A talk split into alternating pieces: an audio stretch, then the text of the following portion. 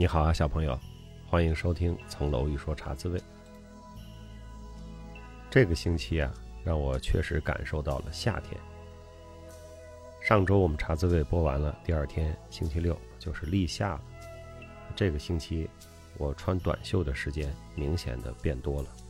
从春到夏的最明显的变化就是，街上的花儿少了，树叶多了，绿树都长起来。所谓叫绿肥红瘦啊，人间四月芳菲尽。当然，也许你住的地方稍微寒冷一点，或者海拔高一点，那可能你那里是山寺桃花始盛开。五一之后的这一周呢，我很开心，我基本上都在我的办公室开会工作，因为前一段时间比较颠簸，下礼拜可能又要出差，所以这一周变得非常的宝贵，处理了不少案头的事情。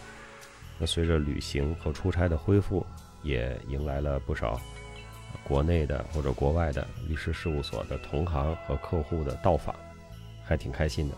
这两天又看到了一个新闻，说这个出入境的便捷通道又重新要恢复了。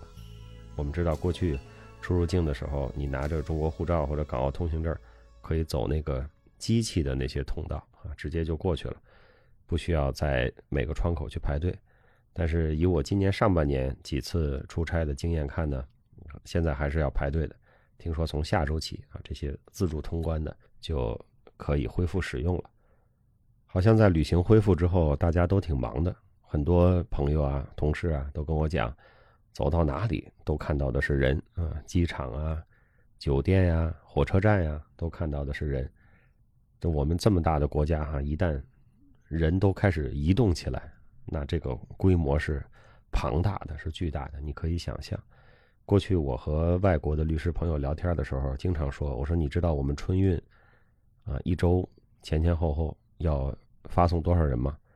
春运的人次啊是三十多亿人次啊，基本上就是每个中国人都要移动两次半。这是我们春运的运输量啊，这等于是地球的人口的一半集体出行。”这个规模是非常庞大的，虽然现在还都在逐步的恢复中，可能有些地方还没有疫情之前那么便利，但是我们相信到今年下半年到年底的时候，应该就都差不多了。本周呢，我们电影季继续，我们上周谈了出世的主题啊，最开始的一个电影是《Into the Wild》荒野生存，大家聊得很尽兴。上个星期天的晚上，那这一周呢，我们又。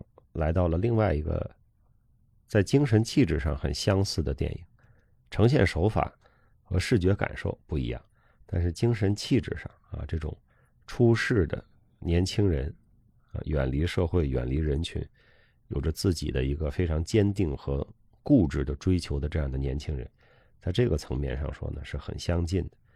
所以经常，比如说我跟一个朋友聊到了《Into the Wild》荒野生存。因为这个电影比较近啊，所以大家比较熟悉。谁提到这个电影，我都会追问一句：“那你看过《The Big Blue》吗？就是《碧海蓝天》吗？”我们这周的主题电影。这两个电影在我的脑海里总有一种姊妹篇的这样的感觉，所以我在排片单的时候也是把这两部电影一前一后的排在一起。《Big Blue》这个电影，它的名字就告诉你，这是一个蓝色的电影。啊，它充满了蓝色，无论是故事发生在这个地中海沿岸，那蓝蓝的海水啊，还是在游泳池或者海豚池啊，到处都是蓝色。蓝色对于欧洲，尤其是对于法国，是一个非常有标志意义的颜色。就像我们说，你说中国啊，就是红色的，那可能呢，在革命之前。在王朝的时候，中国打的是黄龙旗，人又是黄皮肤，又是黄土地，你可以说中国是黄色的。那一个国家、一个文化在不同阶段的精神气质，可以用一个颜色来代表。虽然它可能变化，但是它会给人一种稳定的联想。那蓝色就让我们想到法国，想到欧洲。我们看欧洲联盟是吧？EU 的这个盟旗。就是一个蓝底，其实就是地中海的颜色，然后上面白色的星星环绕着。那法国呢，红白蓝三色的国旗，自由、平等、博爱。一直呢都突出的有这个蓝色。我们看意大利的国旗啊是红白绿，德国的国旗呢是黑红黄，它都不突出蓝色，唯独法国这个红白蓝的三色是深入人心的。当然，我们也知道这个还有一个系列的电影啊。开始我在做片单的时候也考虑过红白蓝三部曲啊，那个也非常值得一看。但说起来，蓝色就特别的法国。我们知道有一个非常有名的艺术家啊，叫克莱因，呃，法国人。他有个著名的艺术创作，就是一幅画就只有蓝色一个颜色，这个颜色是他自己发明的啊，所以叫克莱因蓝啊。那个作品叫 I K B 七十九。那就是法国人、欧洲人对蓝色的情有独钟，所以才会出现这样一个克莱因蓝的作品啊，一个油画上面只有一种颜色，没有其他任何的线条啊、形状，或者说故事情节，单一的颜色。那在艺术史上呢，这也是一个独特的现象，引发了非常多的议论。如果你还没有见过克莱因蓝哈，你可以去搜一下 I K B 七十九。这个蓝色说是他发明的啊，但是我们已经见怪不怪了，因为电脑宕机了，那个屏幕的颜色基本上就非常接近于克莱因蓝了。这个电影是吕克·贝松导演的，这是一个法国非常有名的导演，我很喜欢吕克·贝松的气质。艺术家呀，像他这种有一种亦正亦邪，然后法国式的松散和不靠谱的气质。他的作品呢，就非常的带感啊，很喜欢看吕克·贝松的各种作品，像这个电影《Big Blue》，也是你随便打开一个片段，它就很让人能够沉浸的进去。它没有讲什么故事，你说这里有什么特殊的故事、起伏跌宕的剧情吗？我三句话就给你讲完了，是吧？但是这个两个多小时，不管你看的哪个版本啊，至少都有两个多小时长的电影，是非常能够让你进去的，给你一种那种出世的。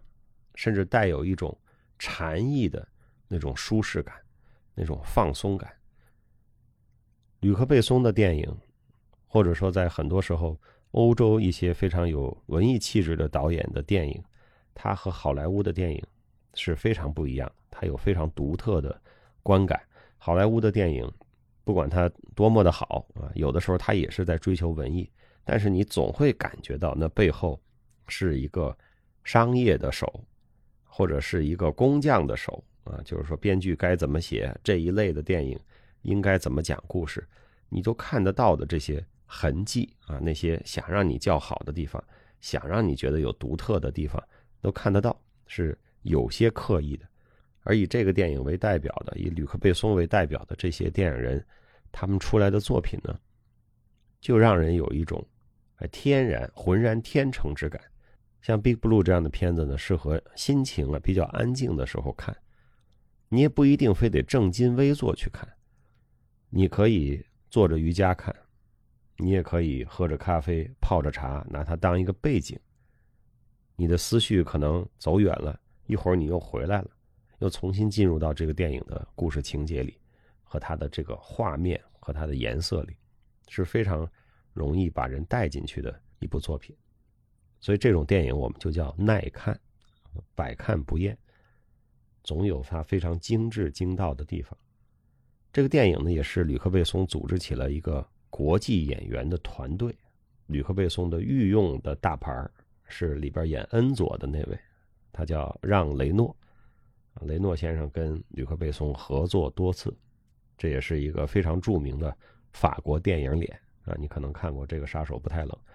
还有其他一系列的他们两人合作的影片，男主角呢巴尔，他是个德国人，他不是法国人，但他们又演的是这个在希腊的一个海岸长大的发小，是吧？所以他这个整个的设计呢是还挺国际化的。这个巴尔有一个特殊的，这个巴尔啊，让我感觉简直就是这个戏里面这个戏中的名字雅克的特型演员。因为巴尔有一种独特的气质，就是他那个大眼睛里边的那个单纯、纯洁、无辜和不谙世事，我真的觉得那可能演不出来。他就是那样一个人，非常纯净，甚至你都觉得他有点傻萌傻萌的那种可爱和单纯的感觉。我后来还搜了搜巴尔，后来还演过什么作品？其实真正在让我们记得住的作品就很少了。这个电影可以说是为他量身制作的，他独特的那种无辜的眼神、纯净的眼神，特别的打动人。当然，这也可能限制了他在其他别的类型、别的故事作品里的发挥。但是他的眼神绝对太适合这部电影。你说那大海有多蓝，他的眼睛就有多蓝；大海有多深邃，他的眼睛就有多深邃；大海有多么的纯粹，他的眼神就有多么的纯粹。这个戏里边的女主角啊，就是雅克的那个女朋友。她在戏里叫乔安娜，她是一个美国演员。戏里呢，她是一个在纽约讨生活的这么一个年轻人啊，其实她就是美国人。这是一个非常国际化的一个班子，但是他们都被整合到吕克贝松的这个调调里了。我呢，也是刚刚从大海边上回来啊，在加勒比。开了那么几天的会，作为一个内陆长大的人呢，我其实是不太会欣赏大海的。加勒比虽然万里之遥，但是我到了那里，我发现这海不都一样吗？是吧？沙滩、海岸、椰子树。你去中国的南方，你去泰国普吉、印度尼西亚巴厘岛，好像都差不多。但是你仔细想想，海还是不一样的。有的地方是沙滩，有的地方是礁石。有的地方是悬崖啊！我在爱尔兰看过这个大西洋的悬崖，那种万仞的峭壁的海边，跟沙滩的海边肯定是不一样。那这个电影讲的是 Big Blue，我们都知道地中海有一部分呀非常的蓝，尤其是以法国南部为主哈。尼斯外面有一片海啊，叫蔚蓝海岸，那的确是非常蓝。我二十多年前在英国留学的时候，春假去过法国。当时想从法国去意大利，但是没买到车票，有点就是困在尼斯了。因为尼斯离意大利已经很近了，但是没有继续往前走的车票，就在尼斯附近瞎晃啊。尼斯、马赛、摩纳哥那片海就是这么蓝啊。当然，这个戛纳也在那里。你会觉得马赛啊、尼斯啊，乃至戛纳小城都稍微有点破旧啊，破破烂烂的，都是沿海而建的城市。摩纳哥呢，因为是。一个独立的小王国，并且有那个蒙特卡罗的赌场，显得稍微高级一点啊。到处都是高级的豪华游艇。不管城市风貌是什么样的，这条海岸线的海水都是瓦蓝瓦蓝的。我们去爱尔兰或者英国，你看到的海水呢？爱尔兰给我的感觉，那个海水是白色的，因为它总是在反射着日光，而且是薄云之下的日光。一种白白的、凉凉的感觉。有时候那个照片照出来，那个海水反光，你感觉那是海面吗？那看起来都是个冰面。那英国的海呢？英格兰南部的海，让人感觉呢是灰色的，因为天总是阴阴的，有点小阴天。海水呢也不是特别的蓝，也没有太好的细沙的沙滩。那是很多英国名人哈、作家疗养啊、养病的地方。咱们以前也说过，像简·奥斯汀啊，就在海边疗养啊。但是那种地方，感觉不如去法国南部疗养效果好，因为这种充沛的阳光、蔚蓝的大海，的确给人的心情是不一样的。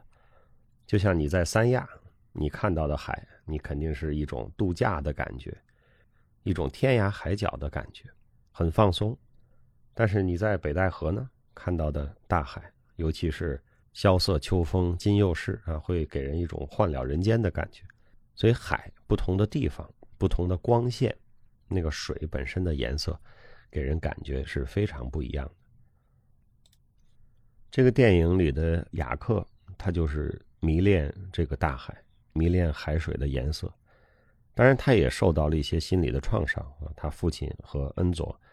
都是在潜水的活动中离开人世的，而且都在他眼前，这个创伤也是很深的。我们觉得这个电影里故意把它设计成了一个和海豚有某种特殊连接关系的人，是吧？海豚可以听得懂他的话，他可以和海豚非常好的配合的游泳啊，看起来自由自在，真的是非常的舒服。但是也许他的宿命就是他可能是一个。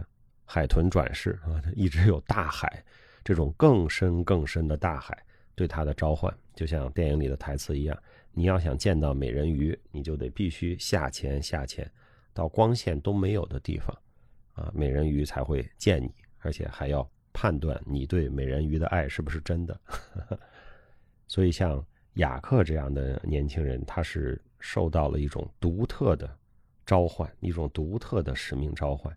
让他跟社会一直都没有发生更加深刻的连接，他的友情也就是建立在他和恩佐共同潜水的这个友情的基础之上。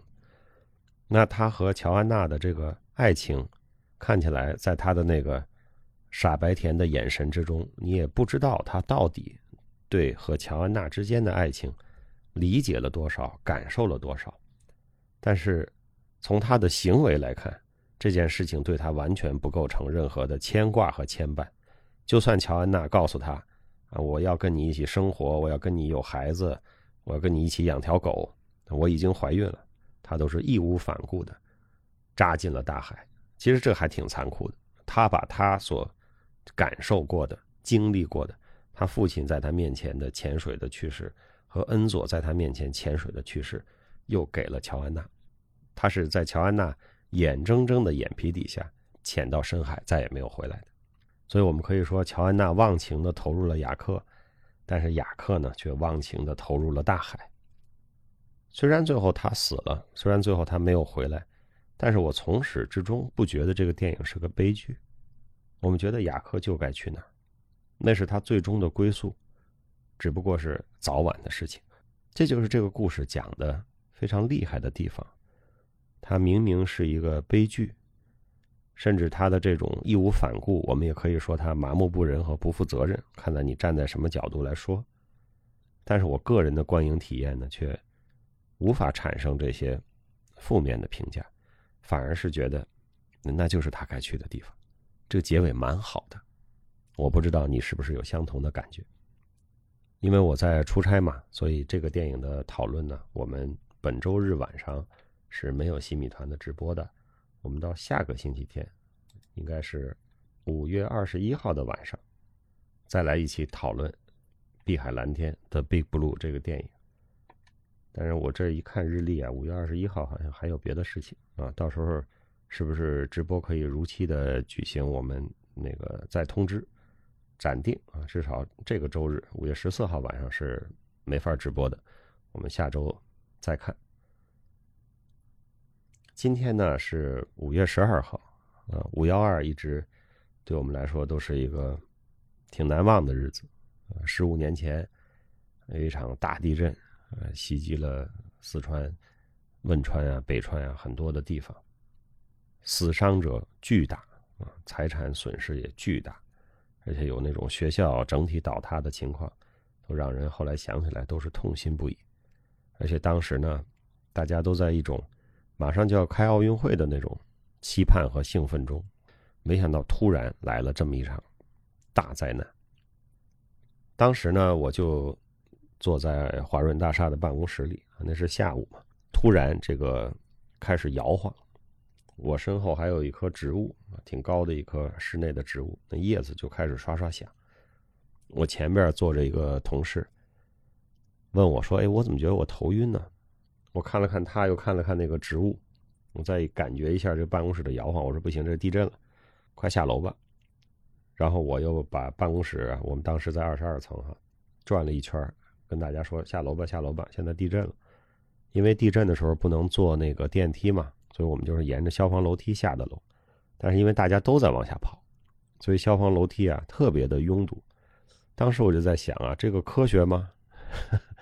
因为整个的这个移动的速度非常的慢，你一个人从二十二楼跑下来，和所有人都在用消防楼梯下楼，那个速度完全是不一样的。下来之后转了几圈，发现没事了，又回来。但是呢，大家已经无心上班了，就开始收拾收拾东西，就准备下班。当时还不知道发生了什么，就到底哪里地震不知道，以为就是在北京附近。我往家打了一个电话啊，给我爸妈。他们因为楼层低，他们完全没感觉。我们后来听说是四川地震，就有四川的同事往家打电话，那会儿电话就接不通了，可能是太繁忙啊，或者是电信受到了一些影响，电话就接起来不太顺畅。等这个摇晃结束了，我们在楼下溜达了半个多小时，回到了办公区的时候，发现没有往下跑的，还安安静静在办公室里打字的那几位律师同事，基本上不是在日本留过学的，就是在日本上过班的，见的太多了。看我们一眼，这有什么可跑的？在日本这种事儿挺多的，见怪不怪，稳稳当当。所以说到底就是什么事儿你就要经历，经历多了就见怪不怪。后来日本那个大地震，就是那个福岛核电站受损的那次地震加海啸，我在北京西直门附近的一个大楼上正在开会，也感受到了。所以这种地震呢，就是你所处的位置越高，你就越容易能够感受到远方的地震啊，无论是。日本外海的地震和远在四川的地震，这两次十多年前的大地震，我因为都在比较高的楼上，也都感受到了一定程度的摇晃。所以今天呢，又正好是这么一个呃汶川大地震十五周年的日子，我们也是回忆一下当时发生了什么。也希望啊，可能自然灾害、天灾难以避免，但是人祸啊，建筑质量。逃生的知识、救援的能力，能够有明显的改善、明显的提高。所以，我们国家呀，恢复能力是很强的。在这样一场震撼人心的巨大灾难之后啊，我们过了几个月，又成功的举办了奥运会啊。入场的时候，牵着旗手姚明的还有一个小朋友啊，他就是这个地震的幸存者。但是呢，作为很多个人，作为很多年轻的同学啊，就。没有看到北京奥运会的开始，这也是非常让人痛心、惋惜的事情。还真是啊，不算不知道，一晃已经十五年过去了。世界发生了很多变化，我们自己也发生了很多变化，但是我竟然还在同样的楼层，只是稍微拐了一个角，十米之外的另外一个办公室里上班。所以变与不变，有的时候也是一个很难琢磨的事情。好了，这周的茶滋味我们就播到这里。明天星期六在广州和洗米团的朋友们有一个见面，非常期待见到大家。那我们就跟广州的团友小朋友说明天见，和各位听众小朋友说我们下周茶滋味再见。同时呢，我们也要共勉，努力找时间读书，努力找时间锻炼，请多多帮助他人。小朋友，我祝你周末愉快。